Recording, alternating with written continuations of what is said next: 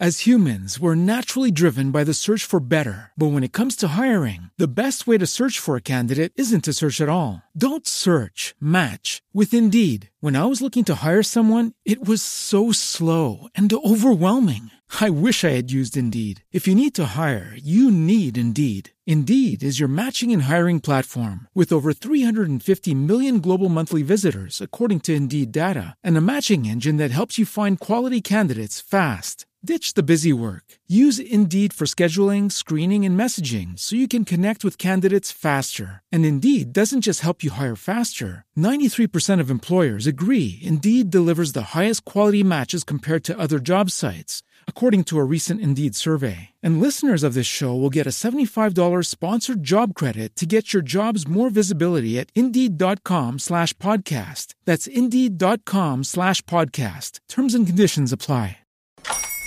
Hola, buenos días, mi pana. Buenos días, bienvenido a Sherwin Williams. ¡Ey! ¿Qué onda, compadre? ¿Qué onda? Ya tengo lista la pintura que ordenaste en el ProPlus app. Con más de 6.000 representantes en nuestras tiendas listos para atenderte en tu idioma y beneficios para contratistas que encontrarás en aliadopro.com. En Sherwin Williams somos el aliado del PRO.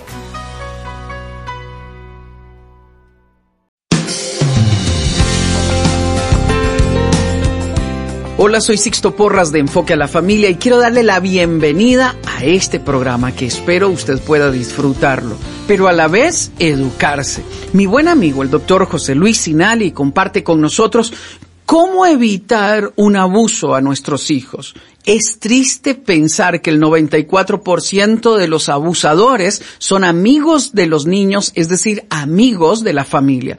Un abuso no ocurre en automático, por eso es crucial que estemos preventivamente al lado de nuestros hijos. Escuchemos el sabio consejo del doctor José Luis Sinali.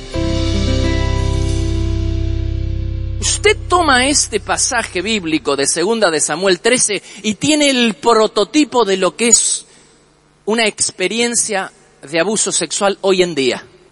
¿Quién abusó de Tamar? Un allegado, un familiar, un pariente, un hermano. El 94% de las personas abusadoras son personas que el niño conoce. ¿Cuánto le llevó Abnón tramar el hecho y le llevó mucho. Es un mito, es un error, es una mentira creer que, que, el abusador es un frustrado sexual que en un momento de arrebato toma al niño y, y le baja los pantalones y lo viola. Olvídese de eso porque eso es un mito. Eso es uno de cada diez, pero nueve de cada diez.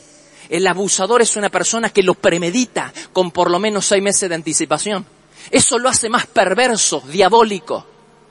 Porque el tipo lo planeó, lo pergeneó, lo soñó. Igualito, igualito, es un calco, es un calco como lo estamos viendo acá. Si usted quiere saber cómo es hoy en día un abuso típico, lea segunda de Samuel capítulo 13. Fíjese cómo lo pergeneó, cuánto tiempo le llevó. Lo mismo lo sucede al abusador. ¿Usted cree que es fácil abusar de un niño? No es fácil. Hay que granjearse el favor del niño primero. ¿Y cómo hace el abusador para granjearse el favor del niño? Con regalos, lo va seduciendo, lo pone en el regazo y le dice te quiero como te quiere tu mamá. Eso lleva tiempo.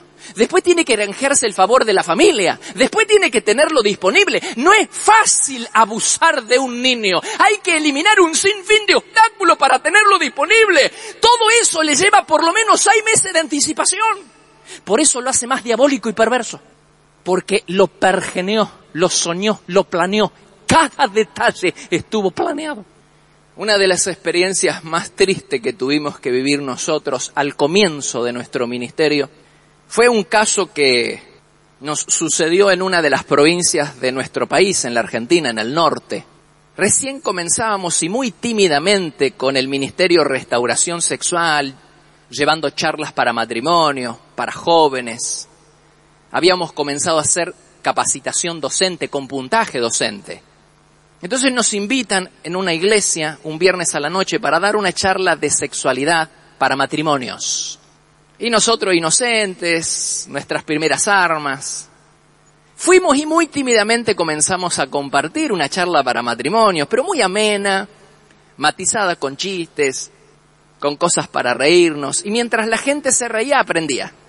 Y terminó muy linda la charla, todo el mundo aplaudió, y ya casi nos estábamos yendo, cuando la pastora, una de las pastoras que nos había invitado, se había quedado después del culto con una mujer de mediana edad. No, no llegaba a 30 años, no tenía 30 años.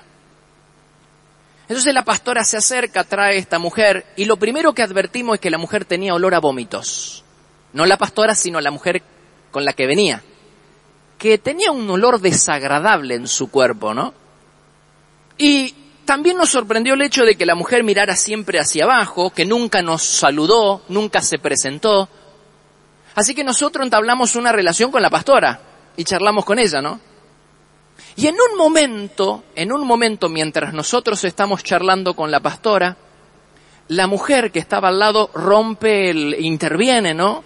Interviene en la conversación, por supuesto, sin saludarnos, pero levanta la mirada, levanta la cabeza y por primera vez le vimos la cara, interrumpe la conversación que estábamos teniendo y levanta el dedo y dice, si yo hubiera sabido que acá se iba a hablar de sexo, yo no venía. Y quedamos sorprendidos con Silvia, ¿no? Porque bueno, todo el mundo había estado contento y...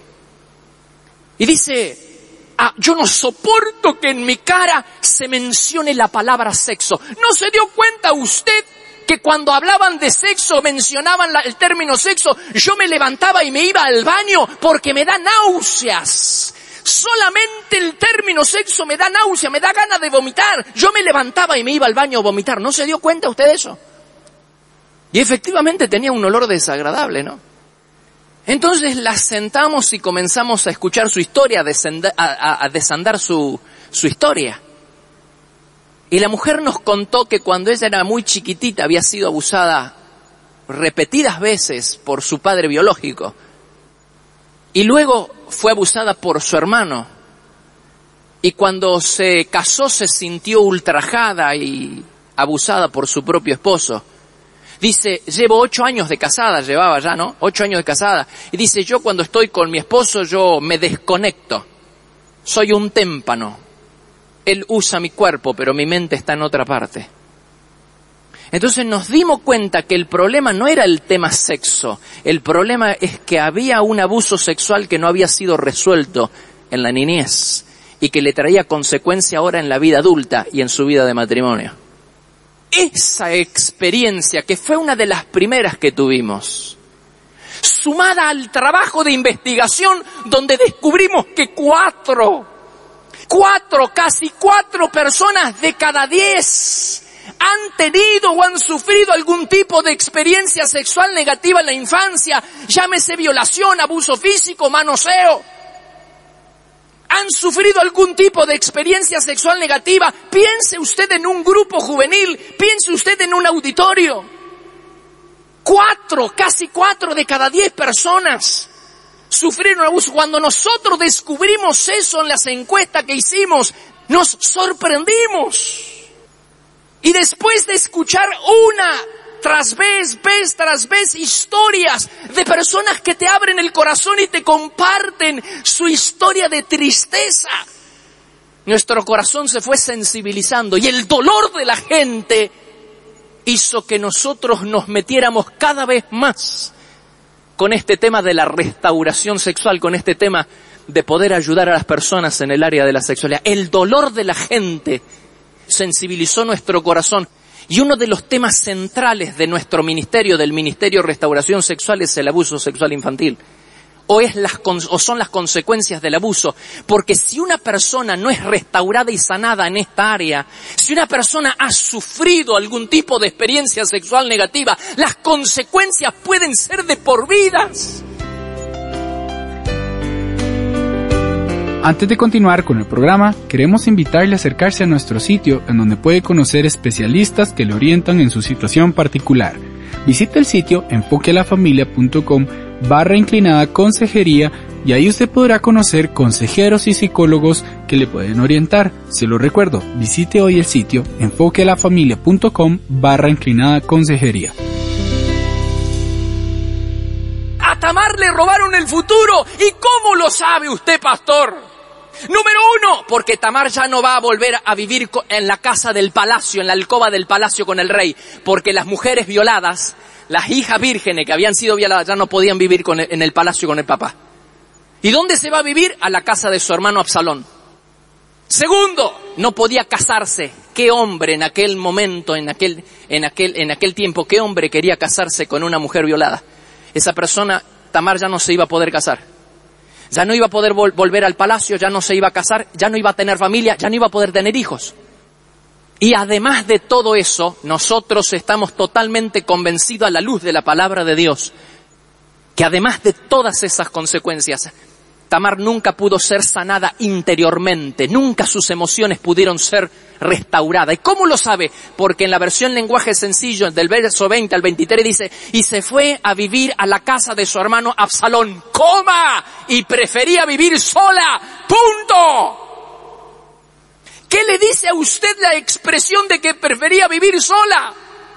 Es una, es, es una de las consecuencias de las personas que han sido abusadas. Es incalculable la cantidad de consecuencias que pueden tener, pero una de esas es el aislamiento, el sentirse sola. Aunque está rodeada de personas, ella se siente sola interiormente, se siente vacía. Son personas inestables emocionalmente que dan un paso adelante y dan dos hacia atrás. Que emprenden algo en la vida y no lo terminan. Que son de emprender cosas en la vida, pero que nunca las terminan son inestables emocionalmente, consecuencias del abuso. Y prefería vivir sola. Yo creo que si, Tamar no se suicidó, sería un milagro.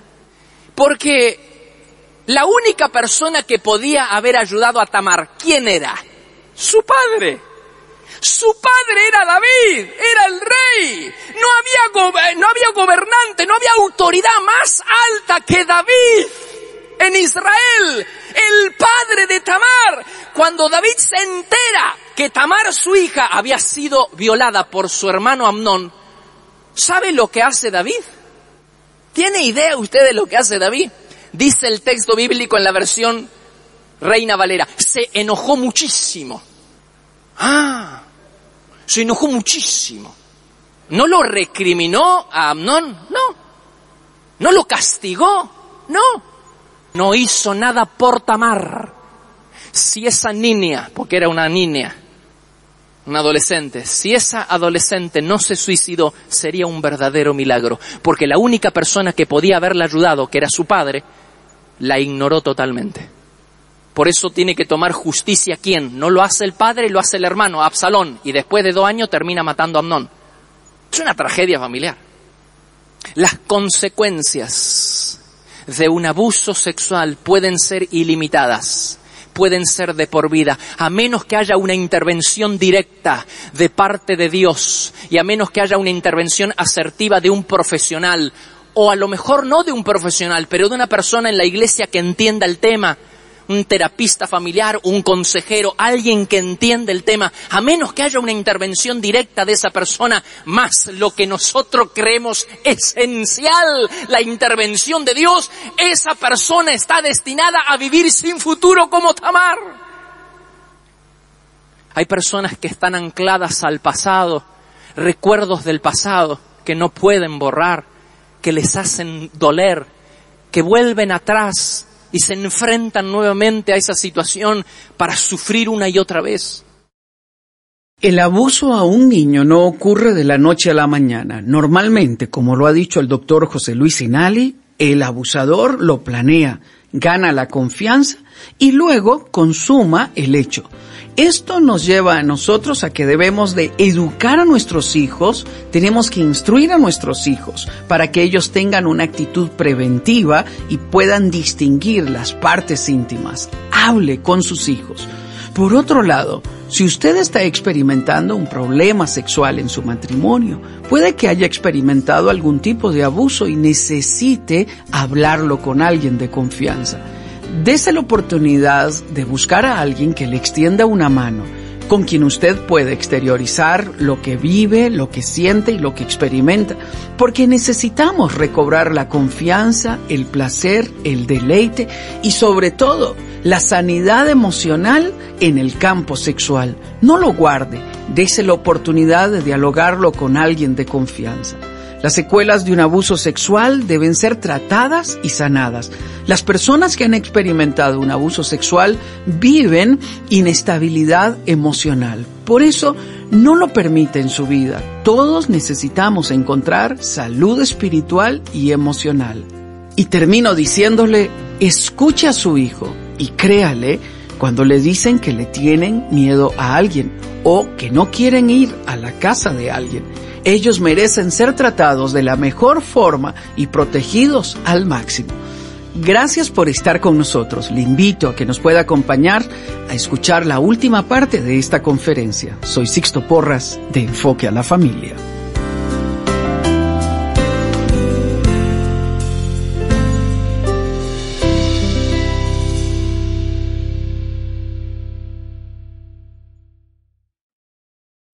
As humans, we're naturally driven by the search for better. But when it comes to hiring, the best way to search for a candidate isn't to search at all. Don't search, match with Indeed. When I was looking to hire someone, it was so slow and overwhelming. I wish I had used Indeed. If you need to hire, you need Indeed. Indeed is your matching and hiring platform with over 350 million global monthly visitors, according to Indeed data, and a matching engine that helps you find quality candidates fast. Ditch the busy work. Use Indeed for scheduling, screening, and messaging so you can connect with candidates faster. And Indeed doesn't just help you hire faster. 93% of employers agree Indeed delivers the highest quality matches compared to other job sites, according to a recent Indeed survey. And listeners of this show will get a $75 sponsored job credit to get your jobs more visibility at Indeed.com slash podcast. That's Indeed.com slash podcast. Terms and conditions apply.